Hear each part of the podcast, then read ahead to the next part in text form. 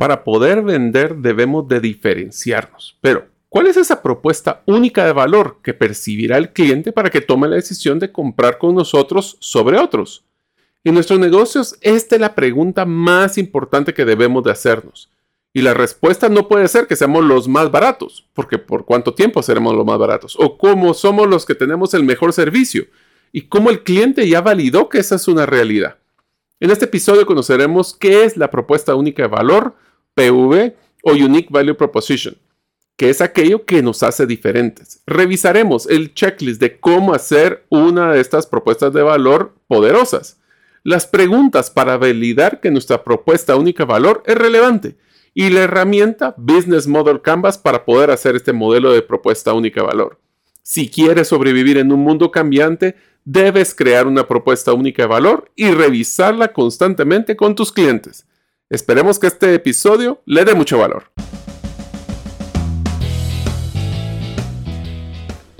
Bienvenidos al podcast Gerente de los Sueños, donde le brindamos las herramientas prácticas, competencias e inspiración para que los líderes de impacto cumplan sus sueños. Soy su anfitrión, Mario López Alguero, y mi deseo es que vivas la vida con pasión, resiliencia y templanza. Bienvenidos.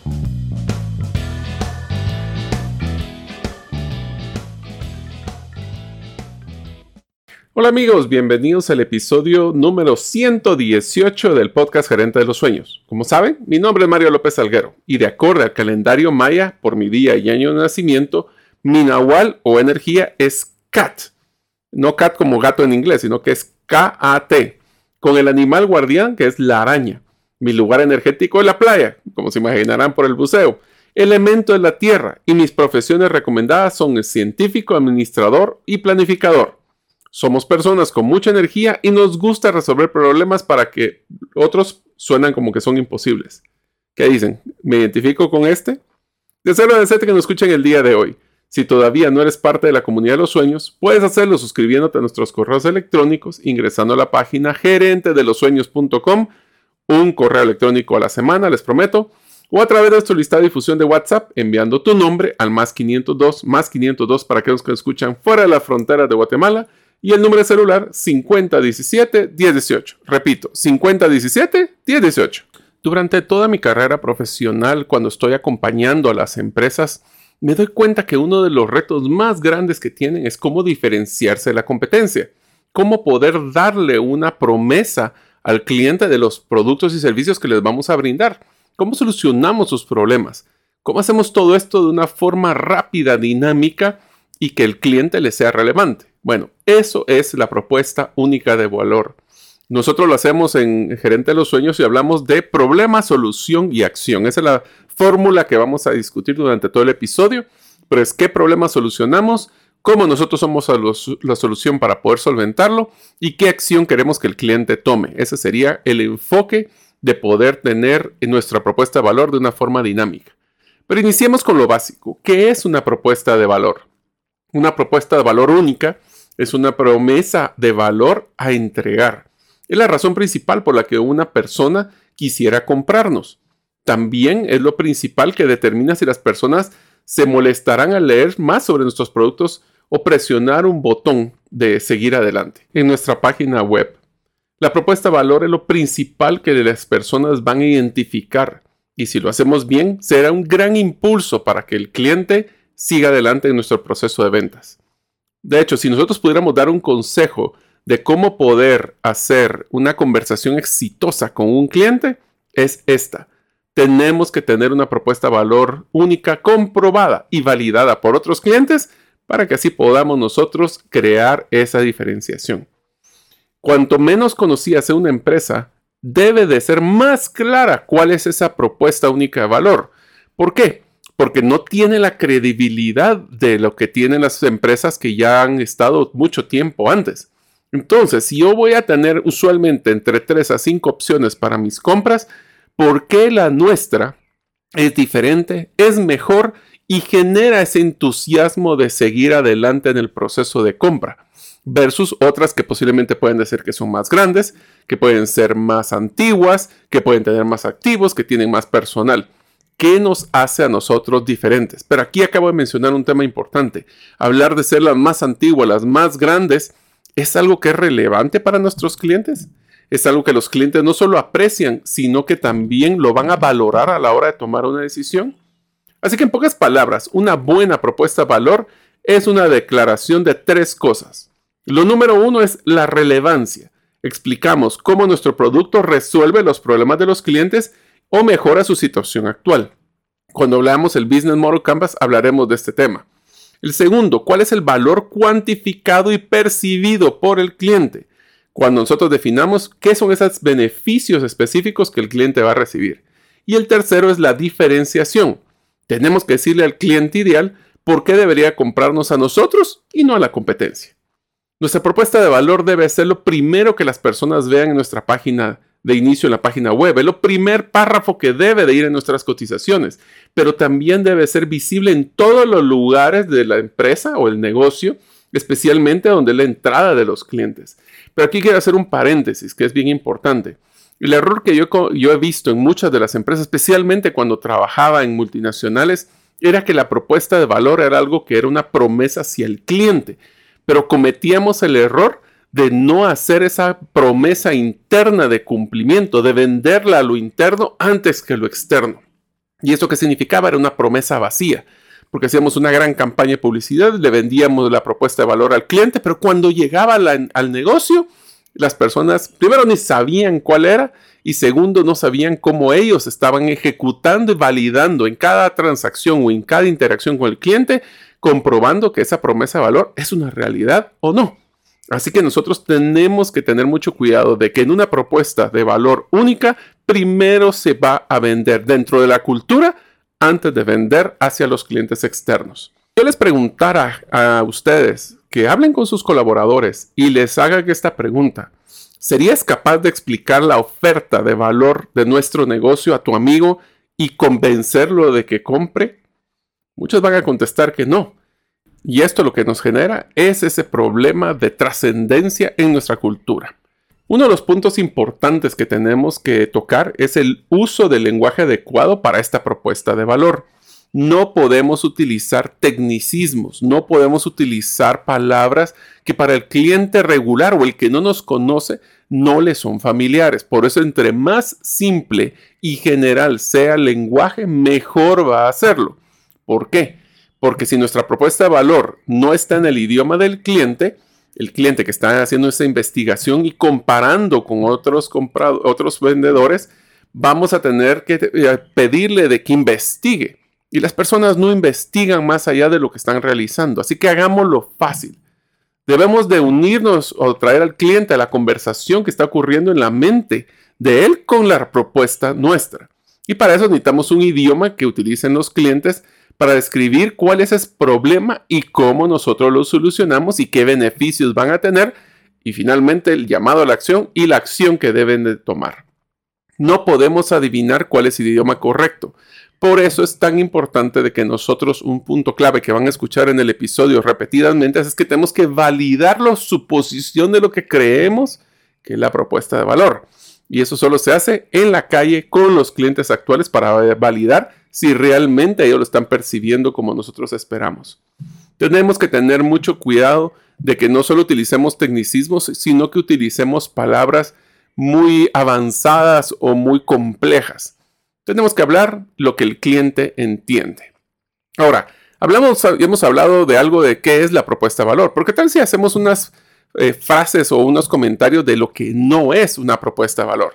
Por ejemplo, no es un eslogan o una frase pegajosa que vamos a estar, eh, que como que fuera una cancioncita, no es algo que nosotros vamos a estar eh, como una cantaleta no es una declaración de posicionamiento. Somos los número uno en el mercado. ¿Qué significa el número uno? ¿Cómo me lo validan? ¿Quién dice que ustedes son los número uno? Eso de ser el más grande, el número uno, hay que tener mucho cuidado con ese tipo de lenguaje. No es una campaña publicitaria tampoco. ¿Qué quiere decir esto?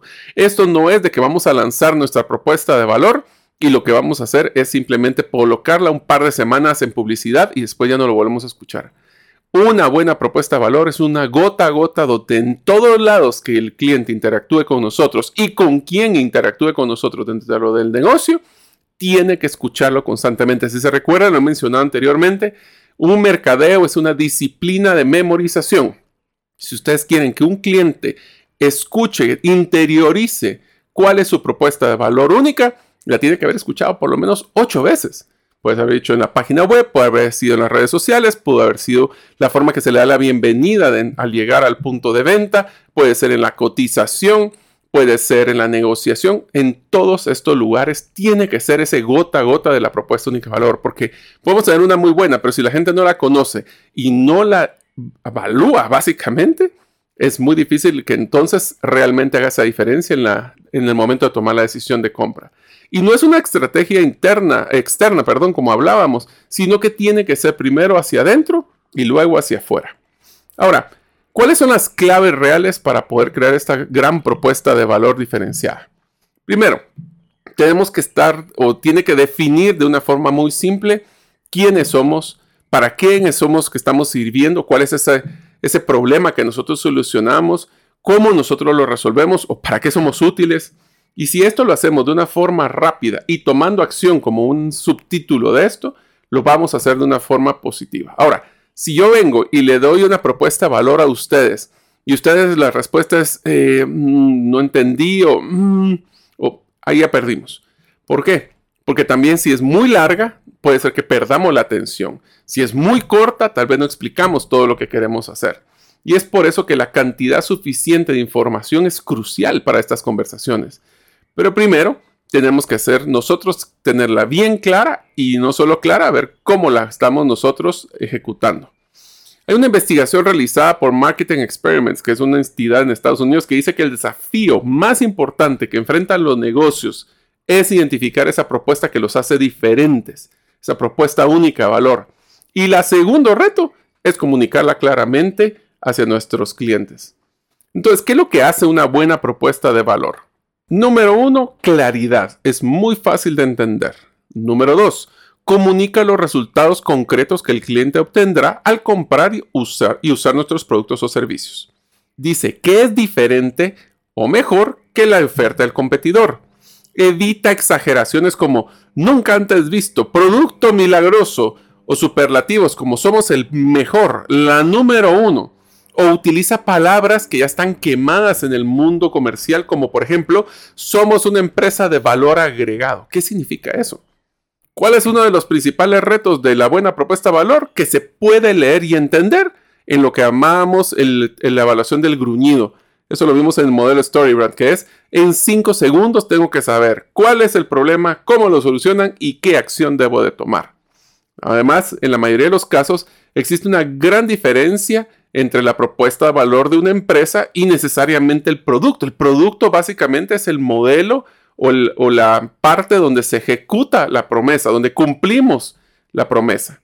Ahora, hablemos de un estudio que realizaron en Harvard, que me pareció muy interesante, por el profesor Anthony Chichang, que habla sobre cuáles son las propuestas de valor que realmente funcionan.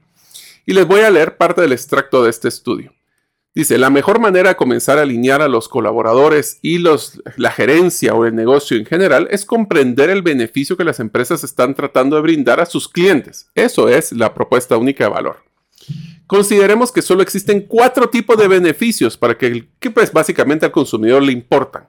Y por extensión, hay cuatro grandes categorías. Así que yo les dejo de tarea a ustedes, amigos, que cuando explique cada una de estas cuatro categorías, ustedes evalúen en su negocio o en su trabajo y si es su trabajo, creo que es interesante que ustedes traigan este tema de la propuesta única de valor hacia sus jefes para ver cómo lo podemos integrar. Pero evalúen cuál de estas cuatro categorías ustedes están viviendo. Inclusive, la próxima vez que compren, cuáles son esas cuatro categorías de las que les están ofreciendo. La primera es la categoría que una empresa posee la mejor calidad y hay que validar cómo lo hacemos. Por ejemplo, esto es un modelo que es bastante interesante porque pensemos como las marcas que establecen un estándar, como por ejemplo lo que son ropa de, calidad o un estándar como los violines Stradivarius, pues no es necesario que nosotros seamos un fanático de la música clásica para poder haber escuchado de los violones Stradivarius, que son considerados de muy alta calidad. Es una de las cosas que algunos vehículos, por ejemplo, utilizar la marca Volvo, que dice que tienen una mejor calidad de seguridad. Entonces, estos estándares que son sobresalientes, a veces se, pues, se van eh, enfocando o usualmente las colocan las empresas de lujo, pero no necesariamente. Eh, no necesitamos el, tener una marca de lujo para establecer un mejor estándar en nuestra clase. Por eso es que tenemos que tratar de colocarlo si es que y tenemos que validar por qué esos estándares son superiores a los de otras empresas. Esta es una posición envidiable y una propuesta de valor que sí funciona, pero hay que dejarlo bien claro por qué decimos que lo hacemos con mejor calidad. En unos momentos continuaremos con el episodio. ¿Sabías que hemos desarrollado tres talleres que podemos impartir de forma presencial o híbrida y que pueden crear un gran impacto en acelerar tu negocio? Estos talleres son el modelo de Storybrand, cómo podemos simplificar nuestro mensaje para separarnos de la competencia y así cerrar más negocios. El segundo es cómo crear un embudo de ventas que motiva al cliente a comprar múltiples veces así como crear un embudo inverso para vender los productos que tengo y no los que quisiera tener.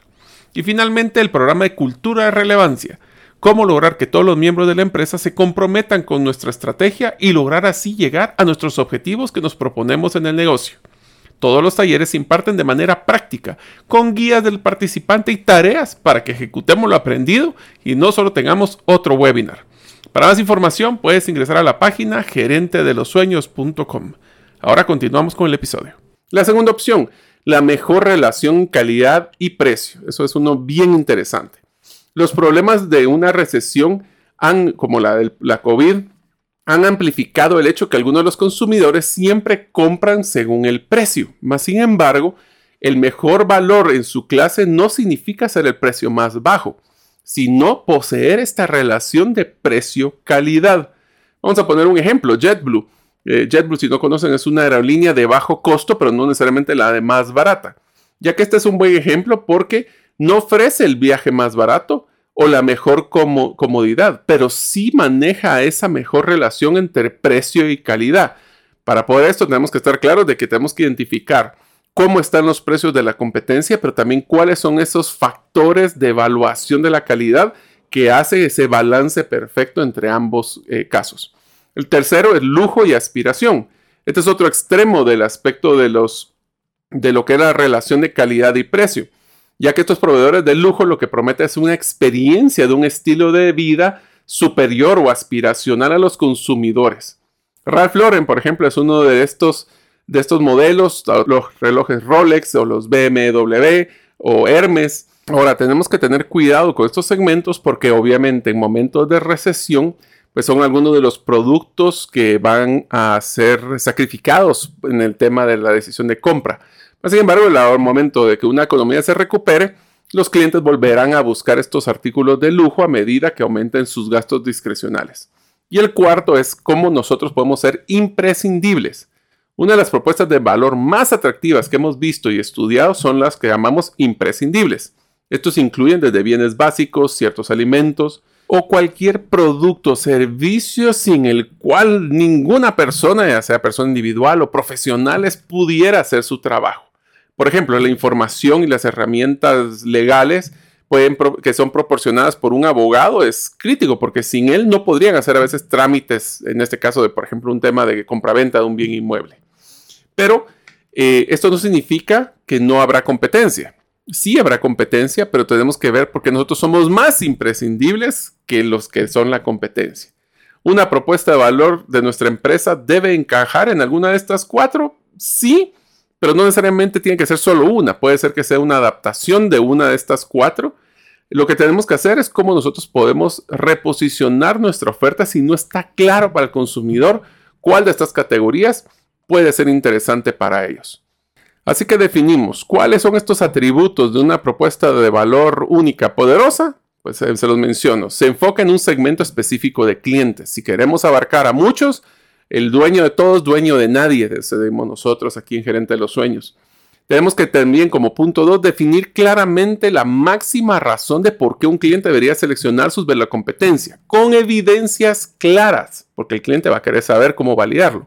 Número 3. Debe poseer un factor de ser únicos y diferentes. No necesariamente tenemos que ser mejores, pero tenemos que ser diferentes para que el cliente pueda valorar ese atributo sobre otros. Número cuatro, debe estar enmarcado en la lógica del cliente, no en la lógica de la empresa. Igual que hablamos con la terminología y el lenguaje, tiene que ser algo que el cliente valore, no necesariamente lo que nosotros suponemos que el cliente está valorando. Y quinto, debe de ser comprobada con los clientes reales antes de poder lanzarlo a todo el resto del público. No se vale hacer simulaciones, hay que salir al piso y validarlas.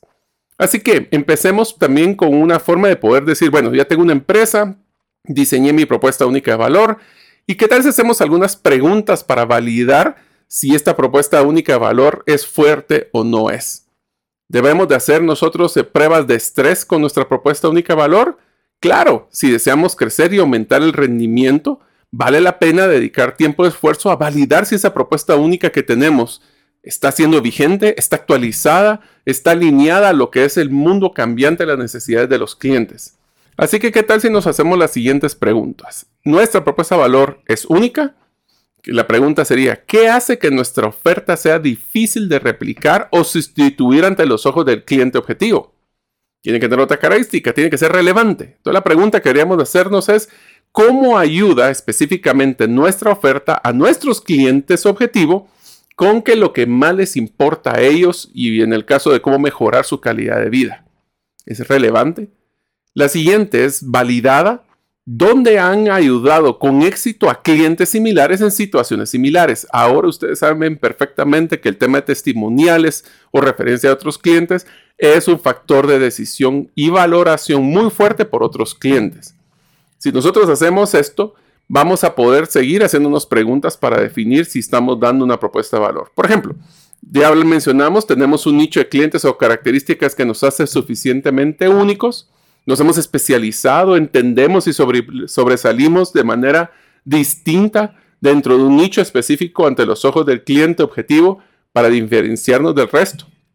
Nosotros podemos tener nichos de, para si somos consumidores o si somos para otras empresas. Por ejemplo, algunos nichos de los consumidores pueden ser profesiones específicas, ubicaciones, niveles de ingreso, calificaciones crediticias, estados civiles, edades, todo el perfilamiento, eh, género, situaciones laborales, etnias, niveles de educación. Otros nichos que pueden ser ya a nivel de empresa pueden ser industrias específicas, segmentos de mercado, áreas geográficas, roles de compradores, grados de complejidad, tipos de enfoque, desafíos de los clientes, cantidades que toman de riesgo, tamaño de la empresa, niveles de importancia, causas significativas o paquetes de soluciones. Estos solo son algunos ejemplos. Si nosotros hacemos eso, tenemos la siguiente pregunta también y es, ¿tenemos, por ejemplo, nosotros suficiente liderazgo a veces en costo? Somos tal vez no necesariamente más baratos, pero mantenemos esa relación de precio-beneficio y ahí es donde se vuelve un arte más que solo una definición así sencilla.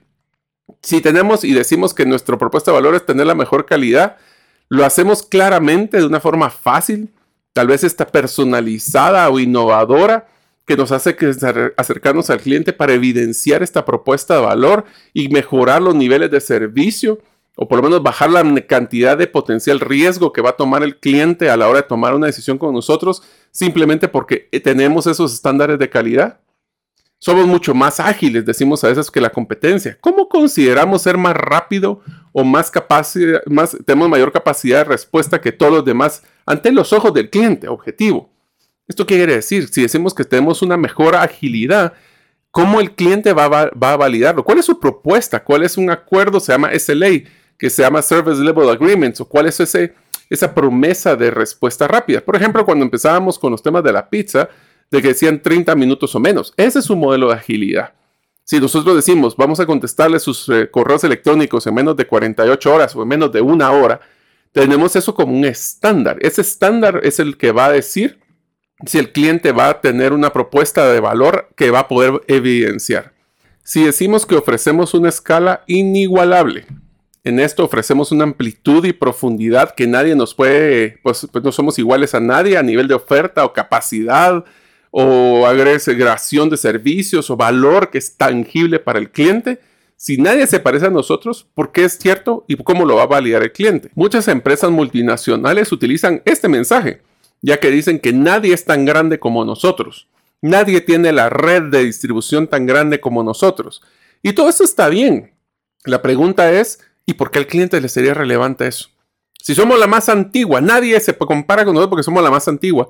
Y esa antigüedad, ¿qué les ha dado a ustedes o a nosotros, en este caso como negocio, para poder dar un valor que el cliente le interese? Solo porque son los más antiguos no significa que son la mejor solución a su problema. Pero puede ser que eso sea experiencia, haya tenido innovación. Entonces tenemos que cambiar esa forma de hablar con el cliente. En resumen, nosotros lo que queremos es que nosotros, así como los equipos de atención hasta el cliente, puedan articular claramente esa propuesta de valor única que tiene la empresa y que brinda a sus clientes. Invirtamos tiempo y esfuerzo en asegurar que se está diferenciando con la competencia. Más que ser los más baratos, más que ser los de mayor calidad, ¿Qué es lo que nos hace diferentes, amigos? Esto es clave, especialmente algún día que ustedes quieran entrar a los mercados internacionales donde nosotros vamos a luchar con grandes empresas. No hay que ir a luchar por ser más baratos, no hay que ir a luchar por ser los más grandes. Probablemente no lo seremos, pero sí podemos hacer una gran diferencia y agarrar un buen mercado si somos diferentes. Esto va a definir el punto óptimo en que nadie nos va a poder atacar o van a tardarse en copiarnos esta diferencia que ese es otro punto interesante. Cuando nosotros creemos que ya tenemos un modelo de diferenciación, más nos van a tardar nosotros en desarrollarlo que alguien más nos lo quiera copiar. Entonces, este es un proceso de la propuesta única de valor, es un ente vivo. Porque no solo es el tema que la competencia nos copia, es que las necesidades y la percepción de valor de los clientes cambia constantemente. Agarramos el ejemplo del, del tema de venta en línea, el tema por Internet. Antes en el 2019 esto era como un lujo y era un juguete para que algunas personas que tal estaban muy alejadas pudieran comprar productos. En el tema de pandemia, pues nos dimos cuenta de que era una necesidad si queríamos vender porque el consumidor no iba a llegar a nuestros puntos de venta. Pero les hago la pregunta para que ustedes la piensen actualmente. ¿Es la venta en línea una necesidad, un gusto, un complemento de su propuesta de valor? ¿A qué ha llegado? Sus clientes ya ahora ya no están comprando por internet y ahora sí llegan a las tiendas o simplemente se está teniendo una distribución diferente. Es el mismo cliente el que compra por internet, el que compra en la tienda y qué en ellos en valor diferenciado. Porque, por ejemplo, en el tema digital, nosotros podemos hablar de la experiencia del cliente en esa propuesta de valor, haciendo una página ágil, un modelo de e-commerce ágil. Pero en el caso de la presencial, pues tiene una parte de interacción con personas, es esa experiencia igual, parecida, muy diferente. Y ahí es donde nos tenemos que poner a pensar cómo nosotros hacemos este modelo de propuesta única valor integral en todo lo que hagamos en todos los puntos de venta o los canales. Ahora quisiera cerrar con una descripción muy general de una herramienta que les recomiendo que eh, desarrollemos en conjunto. Pues vamos a mandar en la infografía el dibujo es lo que llamamos el Business Model Canvas o el Canvas del modelo de negocio. Aquí lo que dice es cómo nosotros tenemos que basar dos grandes bloques. Uno es el perfil del cliente y el otro es la propuesta de valor única. Del lado derecho, hablemos en este caso, hablamos cuando definimos el cliente, hay tres grandes categorías. ¿Qué son las alegrías que nosotros podemos hacer, o qué es lo que hacemos alegre al cliente? Cómo el cliente está con dolores o cuáles son los dolores del cliente y cuál es el trabajo que el cliente quiere hacer. Aquí voy a hacer una diferencia porque las personas cuando agarramos este modelo del Business Model Canvas creen que hablar del trabajo del cliente es lo que nosotros hacemos de trabajo para ayudar al cliente y aquí no se trata de eso. Voy a poner un ejemplo en el tema de acompañamiento empresarial que nosotros hacemos en consultorías personalizadas el tema del trabajo del cliente es salir adelante, ser exitoso, ampliar, acelerar, crecer su empresa. ¿Cómo lo hacemos nosotros después? Es otra historia. ¿Qué es lo que le va a hacer alegría al cliente? Vamos a hacer, por ejemplo, un proceso de expansión. Un cliente quiere crecer en dos o tres puntos de venta. Nosotros podemos acompañarlos en cuál es la necesidad que tiene el cliente. Crecimiento de ventas, mantener sus costos, tener un incremento de su contribución marginal, mejorar la utilidad. ¿Qué son las cosas que le dan alegría? Pues cumplir la meta de crecimiento, poder tener eh, un ingreso sostenible por esta expansión. ¿Cuáles son los dolores? la recarga que va a tener de trabajo operativo para las personas que actualmente están, el crecimiento de lo que tiene que ver en la planilla, la documentación de los procesos para poder replicarlos en otros puntos de venta. Todos estos, si se dan cuenta, solo es el perfil del consumidor. Porque del otro lado hablamos de qué cosas nosotros podemos hacer para poder mejorar esas alegrías de los clientes, qué cosas podemos hacer para aliviar o eliminar esos dolores que puede tener el cliente y sobre esos definimos cuáles son los productos o servicios. Es lo que siempre nos ha mencionado en, algunas charlas. Nadie quiere un tornillo o un taladro de media pulgada. Lo que quieren los clientes son agujeros de media pulgada. Entonces veamos qué es lo que hace feliz al cliente, qué es lo que hace que sus dolores y qué es el trabajo que el cliente quiere hacer. Vamos nosotros y definimos qué nosotros podemos hacer para mejorar la alegría, bajar ese, ese dolor y qué productos o servicios les vamos a dar para que el cliente pueda hacer su trabajo. Pensamos en la visión del cliente y no en la visión de nuestra empresa. Una vez que tenemos ese cuadro, esta es la primera parte del modelo de negocios, y el segundo es cuando ya entramos, de nuevo voy a pasar en la infografía el formato por si ustedes quieren bajarla, donde se habla que esta propuesta de valor del lado derecho tenemos que manejar las relaciones con los clientes, qué canales estamos utilizando para que los clientes interactúen con nosotros y después de esos, cómo a manejar esa relación y esos canales nos llevará a ver cuáles son los segmentos de clientes que estamos atendiendo. Del lado izquierdo hablaremos de cuáles son las actividades claves que van a evidenciar esa propuesta de valor, qué recursos necesarios utilizaremos para poder soportar la propuesta de valor y quiénes son los aliados que nos van a ayudar para poder cumplir esta propuesta de valor. Abajo de esto definiríamos cuál es nuestro modelo de costos y a la par cuáles son nuestros modelos de ingresos. Esto es un taller, obviamente no solo estoy mencionando las partes donde nosotros hacemos un mapeo de todos estos procesos para poder definir una pregunta muy importante. ¿Es nuestra propuesta de valor que nosotros creemos que nos hace diferentes válida? Y segundo, si era válida, ¿lo sigue siendo? Y estas son las preguntas que nos tenemos que hacer definiendo cómo nosotros hacemos algo diferente y así ganar mercado y sobrevivir manejando nuestro negocio. Espero que este episodio les sea de mucho valor.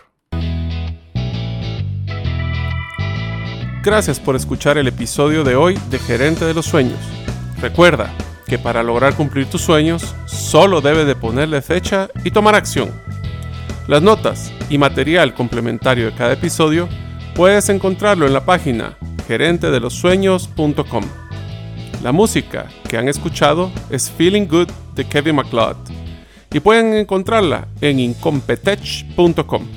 Hasta la próxima y que sigamos haciendo nuestros sueños una realidad.